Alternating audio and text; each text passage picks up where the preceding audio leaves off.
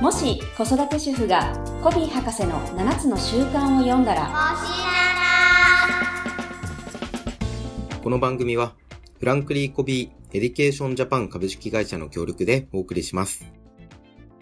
はい、今週ももしななのお時間がやってまいりました。さとこさん、よろしくお願いします。はいお願いしますはい、えー先週の好奇心に続いて、今日は自制心というところうをんテーマにということなんですが、はいはい、ちょっと改めて、なぜこの好奇心、自制心が大事なのかっていうところをおさらいお願いしていいですかはい、ありがとうございます。あの、私が今ね、ちょっと学ばせていただいている、まあ東大の脳の研究をしている先生が、その子育てとは、教育とは、つまり、好奇心と自制心を育てることだというふうに定義をされていて、まあやっぱりこの二つってすごく大事だなっていうところから、え先週からテーマにさせていただいてます。はい。で、先週は好奇心をお伝えいただいて、今週は自制心ということなんですが、自制心、まあまあ大事だなってこれも確かに思うんですけど、うん。そんなに大事なのっていうのもうん。正。直な気持ちなんですけど、うん。なんかその辺のポイントがわかるっていうイメージですか今日のそうです星七はね。はい。うんうん大事ですかこれは。大事だと思います。うりん。 まあどこに大事なのか、どういうふうにうん。影響していくのかっていうところもぜひ聞かせいただけたらと思います。はい。はい。では、一つ目のテーマから早速いきたいんですが、はい。これはあの、ご存知の方ももしかしたらうんいらっしゃるかもしれませんが、はい。一、つ目はマシュマロテストと。はいですというね。こことでれね、あの、有名っちゃ有名ですよね。そうですね。はい。これ、あれですよね。あの、アメリカの大学で、まあ、心理学の先生が、あるテスト、心理実験を行った時に、4歳の子供を対象に、まあ、基本的になんか机と椅子だけ、気が散るようなものは何もないお教室で、えっと、マシュマロを子供たちの前に用意して、ちょっと先生、用があるから、15分待っててって。で、もし15分待てたら、マシュマロもう1個あげるねうん。って言って出て行ったんですよね。はい。うん。で、えっと、これ戻ってきてたら、やはり食べてしまったことを、うん食べずに待っていて、もう一個もらった子がうんいた。で、その食べずに待っていて、もう一個もらった子供たち、要は、えっと、我慢できた。うん。自分をコントロールできた子供たちの20年後とか30年後も追って成果を見ていったら、その我慢できた子供たちの方が、その成功する確率がダントツ高かったっうん。ていうのがこれマシュマロテストですね。そうですね。うん。まあなんか4歳でマシュマロ我慢できる自制心ってとんでもないなって僕から そうか。はい、思うんですが、多分僕真っ先に食べちゃった子ですね。食べちゃった上でもう一個もらおうとします。そうか、そう か。ね、これでも犬でもね、よくテストやっててうねん、食べちゃうことを待ってる子いますよね。はい。うん。自制心、そうか。この将来の成功に影響するってお大きいですよってね。言われるとね。うんう。ん。なので、なんか子供って自制心、基本的にはそんなに効かない状態じゃないですか。うんうん。でもそれを育んであげる方法とかもあるんですかそうですね。でも本当、あの、まず本当、でき、小さい子は、でも、できなくて当然と思っていた方がいいですよね。あーまあそうか。そこでまた、うちの子はもう自制心そうがそうなそういからダメだとかうんそういうふうにならないでねと。うん、うん。最初ないのが前提でしょと。うん。なくてなんか普通だなって感じしますよね、でもね。ね。うん。いやだってマシュマロが目の前にあ って誰もいないんですよ見てる人が。うん。ね食べますよ。 そそれが普通だと。うん。それが普うんう通。っていう、まあ、前提で。そうですね。うん。そこを育んでいくことで、まあやっぱり成功確率上がるなら興味あるよねっていう方が多いんじゃないかなと。そうですね。もちろんね、このあたりは多分学校とかでもね、はい。先生たちがこう教えてくださるところだと思うんですけど、やはりお家でもね、少しずつここのサポートができたらいいなと思います。うん。うんそのためにどんなことをしてったらいいんですかはい。でもね、やっぱり子供たちは遊びながら覚えるっていうのがね、特にこういうことに関してはお勉強とは違うので。うん。なのでやはりその家族で何かしらゲームとか、おーゲームするときって必ずルールってありますよね。そうですね。ねえだってかくれんぼだって、うんいくつ数えるまでは出てきちゃいけないとか、うん、うん、うん、うん。ねえカードゲーム、トランプとかだって必ずルールがあるので、はい。うん、そういうやっぱり遊びを家族でする中で、うんまずはルールを守って楽しく遊ぶっていうところおーをなんか習慣化してあげるといいのかなっていうふうに思いますね。なるほど。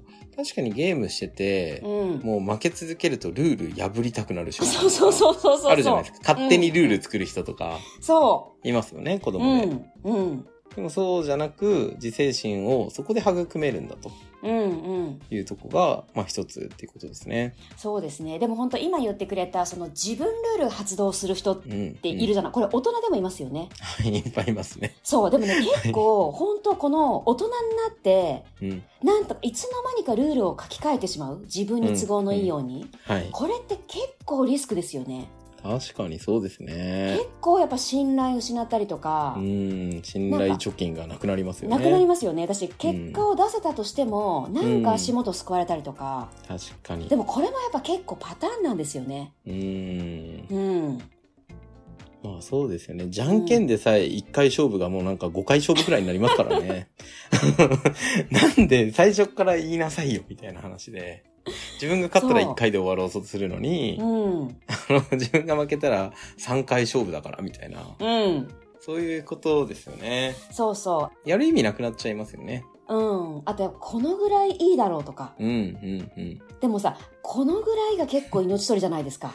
確かにそうで特すにこう、ビね。ジネスの世界になると。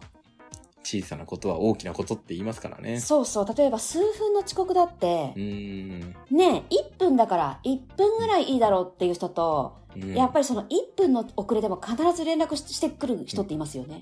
そうですね。うん。だからやっぱこういうなんかちょっとした差が、うんでもやっぱ違うんですよね。なるほど。うん。なんかそこは確かに自制心ですよね。連絡しようかきっと迷うんですよね。うん、そう。でも、まあまあ別にこんくらい許してくれるだろうって思ってうん連絡をしないっていう形も、まあ自制心ですよね。どっちを取るか。うん。まあね、もちろん30秒の遅刻のためにこう連絡をするのって、ちょっと面倒もうん。わかるっていうところですけど、相手目線がどこまであるかとか、うん。まあそういうのにも繋がってくるわけですもんね。うん、ね私やっぱり結局ルールを守れる人との方が私たち安心して絶対付き合いますしね。確かにそうですうね。んまあだからこういうのってよく言う話ですけど、まあ、まさに、ね、竹村副社長も言っていた親が模範になるっていう意味でいくと、うん例えば飲食店の遅刻とかでも、うんね、連絡をしている親なのか、うんまあまあ大丈夫でしょう別にって言って、なんか5分10分遅れて、すいませんとかって入っていく親なのかっていうのうんうんで、はいはいはやっいはいぱ模範を見せてあげてほしいですよね。そうそうですね。うん、それもある。あの、7つの習慣、ファミリーの中にもね、なんか例がありましたよね。その、はいハント、うんうん。ハンティングにこう、親子で行くときに、で、うん森へ入っていって、でもその量を、あの、開始できる時間が決まっていて、例えばうん10時からとか。はい。でもなんか他の方々は例えば5分前とか10分前からバンバンこう量を始めてしまっていて、でもやっぱり子供は焦るから自分たちも取りたいし、うん。ね、だからパパもうやっちゃおうよって言ったけどお父さんがいやいや10時からって決まってるんだようんうん。って言って他の人たちが先にやっていたとしてもしっかり時間を守っている、そういう父親の姿から誠実さを学んだとか、うん。ね、確かそのモデリング模範のところでこういうお話があったと思うんですけどまさにそういうことですよね。う。うんんもうなんか、育て方の一つ、やっぱり模範っていうのはここ出てくるなって思いますね。そうですね。うん。うん。いや、だって、親が守ってないのに子供には守れば、それは暴力ですよって話なんで。うんうんうん。ルールっていうとこも、やっぱり皆さんが、みんなが同意したルールでうん、やって、で、それを守ると。うん、その中で楽しむっていうことですよそね。うそうそうそうなんですよね、ううんんでこれやっぱルールない中で自由にするとただのわがままになっちゃうんですよね、うん、うん。うんそのルールにのっとって自分らしさを発揮するからそれが個性になっていくっていううん。この区別化をやっぱりやっぱまず親がうん自由にやっていいって言ってもそれはルールがあるからこそだっていうところをやっぱしっかり押さえておく必要がありますよね。そうですね。うん、なんかそれが自制心イコールそもそも信頼関係につながっていくんだなとか、うんなんか子供のね将来の人とのコミュニケーションの中のうん信頼関係を築いているっていうふうに考えたら、まうんうんあ、やっぱ模範になろうってなりますしねうん、それはすごい大事ですね。そうですね。だからそこら辺までこう私たちがイメージできて、うんうんね、ルールを守ることの、まあ、楽しさというか、うんっていうのをなんか一緒にこう身につけられたらいいなっていうふうに思いますね。なるほどですうね。ん。なんか他には例とかありますルールを守る遊び。遊びですかどういうことあ、してでもたらいいんですかねなんかボードゲームとかもそうですよね。私たちよくやりますけどね。そうですねう。ん。確かにルールありますからね。うん。うんうんね、あとトランプとかもそうだし。うん。うん。なんか、あとはルールを確認することとかもすごい大事ですよあね大。事ですね。これやっぱね、あの、さっきの自分ルールじゃないけど、やっぱなんとなく変化していっちゃったりするじゃないですか。そうですね。ね。うん。そう。だからルールの確認をしないから、それぞれうん認識が違うケースもあるじゃないですか。これ悪気がなくとか、うんうんうなんん。かローカルルールとか、はいはい。なんか大富豪とかやると、うん。全然ルール違うんですよ、認識が。へえ、そうなんですね。そう。大富豪ご存知ですえートとランね、プちょっゲームと今ね、思い出せません。 名前は知ってるけどって感じ。うんうん。まあ、あの、口頭だけで説明なかなか難しいんですけど、うん。要はトランプゲームで、うん。で、カードの役職みたいのがあってですね、特殊カードみたいな。うん。矢切りって言って、8を出したら、あの、それで場が流れるとかですね。はいはいはい。 11バックって言って、11を出したら、あの、戻る。あの、2が一番弱くて、1が一番強いんですけど、それが11を出したら戻る。2が強いになるとかですね。うなんんかそういうローカルルールがいろいろあって、うんいやうちの地元ではこうだったとか、後出しでされたら、うんうん、えー、あの、無理なわけですよね。いやいや、そんなの聞いてないでしょ、と。12ボンバーとかです ね。あのいろいろあるんですよ、本当に。うんで、やっぱり確認をしてないと、やっぱね、正式にみんなで遊べるゲームじゃないしう、ん、うん。だからそういう、ちゃんとルールの確認をするっていうのは、家族でやるといいかもしれないですね。そうですね。ううんん、本当ね、大きくなってくるとね、例えばこう、帰宅時間とかもね、きっとね、それぞれのご家庭でね、何時までには帰ってきましょうねっていうのがあったりするのも、なんかね、だんだんね、曖昧に、そうですうね。ん、1時間ぐらいいいじゃん。 連絡したからいいじゃんとか、うん。あの手この手やっぱりね、あの子供たちも出してきますしね。確かにそうですね。うん。うんそういう時に、なんか、自制心を一緒に育てていくためにはどういう言葉かけが、あの効果的なのかっていうのを考えられたらまた違いそうですね。そうですね。なんか多分やっちゃダメなのは頭ごなしに否定するとか、うん。やっぱそうするとルールを破ることが普通になっていくと思うんですよね。そうですね。うん破りたくなるというか、うん。うん。守りたくなる取り組み、声かけとかいや、をしてい本く当と、うん、まさにそうですね。いいですね。うん。本当それがね、多分3つ目のところにつながってくるようなお、おはい。はい、気がします。三つ目はどんなポイント3があつり目はまですすか、ね、これやっぱりルールに対するパラダイムっていうもの。まあ、パラダイムはね、あの、うんもしなではよく使う、まあ、思い込みとか枠組み、レンズ。ルールとは、私にとってルールとはっていうところだと思うんですけど、ルールって聞くと、特に大人になると、うんなんとなくこう、なんだろう、窮屈なイメージというか、そうですね。ね、なんか中高だとこう校則とか、はい。はい例えば、なってくると、ちょっとね、窮屈なイメージのうん人が多いような、あ、ルールに従わなければならない、みたいな。うんなんか、ハッピーではない感覚がありますよハッピーね。なイメージないですよね。そうですね。そうそう。でもやっぱり正直今の話の流れで言うとう、んルールって実は私たちをすごくこう自由にしてくれるものでもあるんですよね。ルールがあるからこそ、うん思いっきり自分らしくいけるというか。なるほど。うん。なのでやっぱその、ルールは素晴らしいものなんだっていう、その、みんなでウィンウィンというか、うん。みんながハッピーに、こう自分らしく楽しく生きていくためにとっても大切なものなんだっていうパラダイムでうんいけたらすごくいいなっていうところなるほをど。やっぱり小さいうちからうんなんかそういうパラダイムをなんか持てるようにななったらいいなと思いました。うん。うん。それすごいいいですうね。ん。まあやっぱりルールイコール、なんかネガティブなもの、縛り付けられるものみたいなパラダイムを持って子供たちと接していたら、まあうん子供たちもそう思っちゃいますもんね。うん。うん、でもね社会にはルールがあるから成り立っていることだったりうん。守られていることだったり自由だったりとかもたくさんあるので、うん。なんかそこは確かにパラダイムを育むっていうとこも大事ですね。ねやっぱり信号とかもだってそうですしねだからこうそうですね安全に過ごせるわけだから、あルールがあってありがたいなルール作ってくれてありがとうみたいな確かに。うんまあ、コンプライアンスも一緒ですよね企業のココンプラがあるから企業って守られるし消費者も守られるところもあるかうんうんう。ら、うんん、確かにそうですね。あうんの、地震の時とかに信号が停電してなかった時の大渋滞うんとか見たことあるので、うんあ、めちゃくちゃルール大事だなって改めて思いますよね。うんだってコミュニケーション取れないじゃないですか。お互い車に乗っていて、うん4方向から来るわけですよ。うん誰がどう先に行くかなんて、赤信号と青信号ないと、ん機能しないんですよね。そうですよねいちいち話し合いとかできませんもんねそうですね。そこでディスカッションして、 そうそうあそのう僕はこんなに急いでるから僕が先に行くのとか、いらないですもんね。できないし。うんう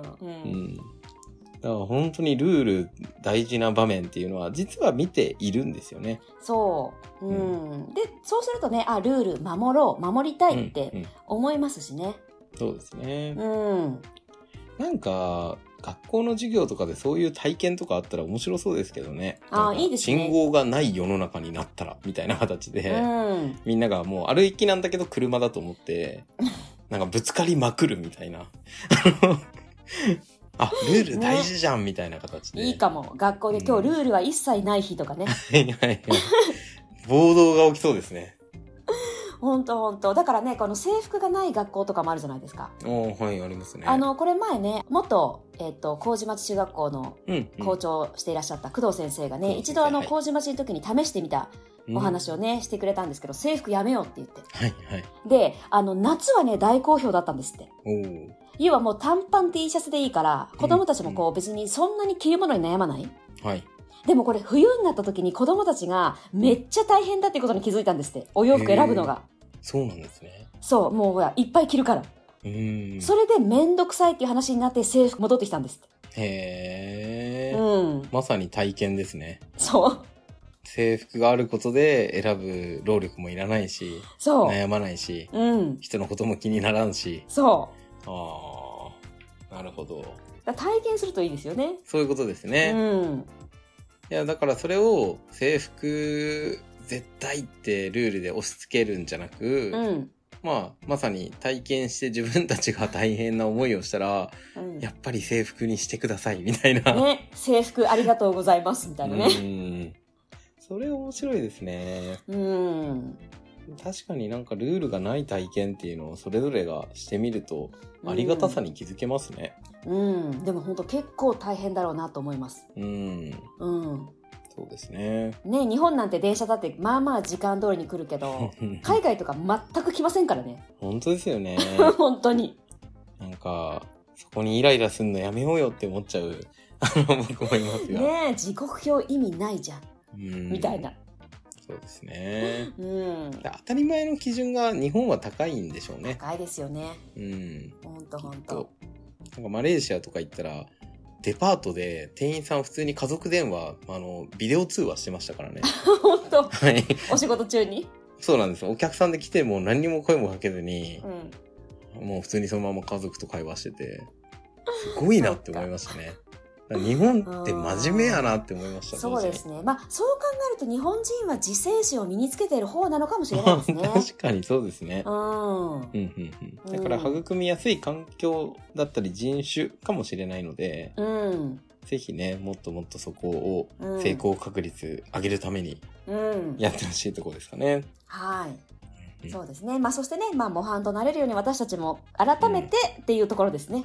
そうですね私もこれを話していて、自制心を持とうとはい。改めて思いました。はい。私も思いま した。結構信号とか車来ないと渡っちゃう時もあるので。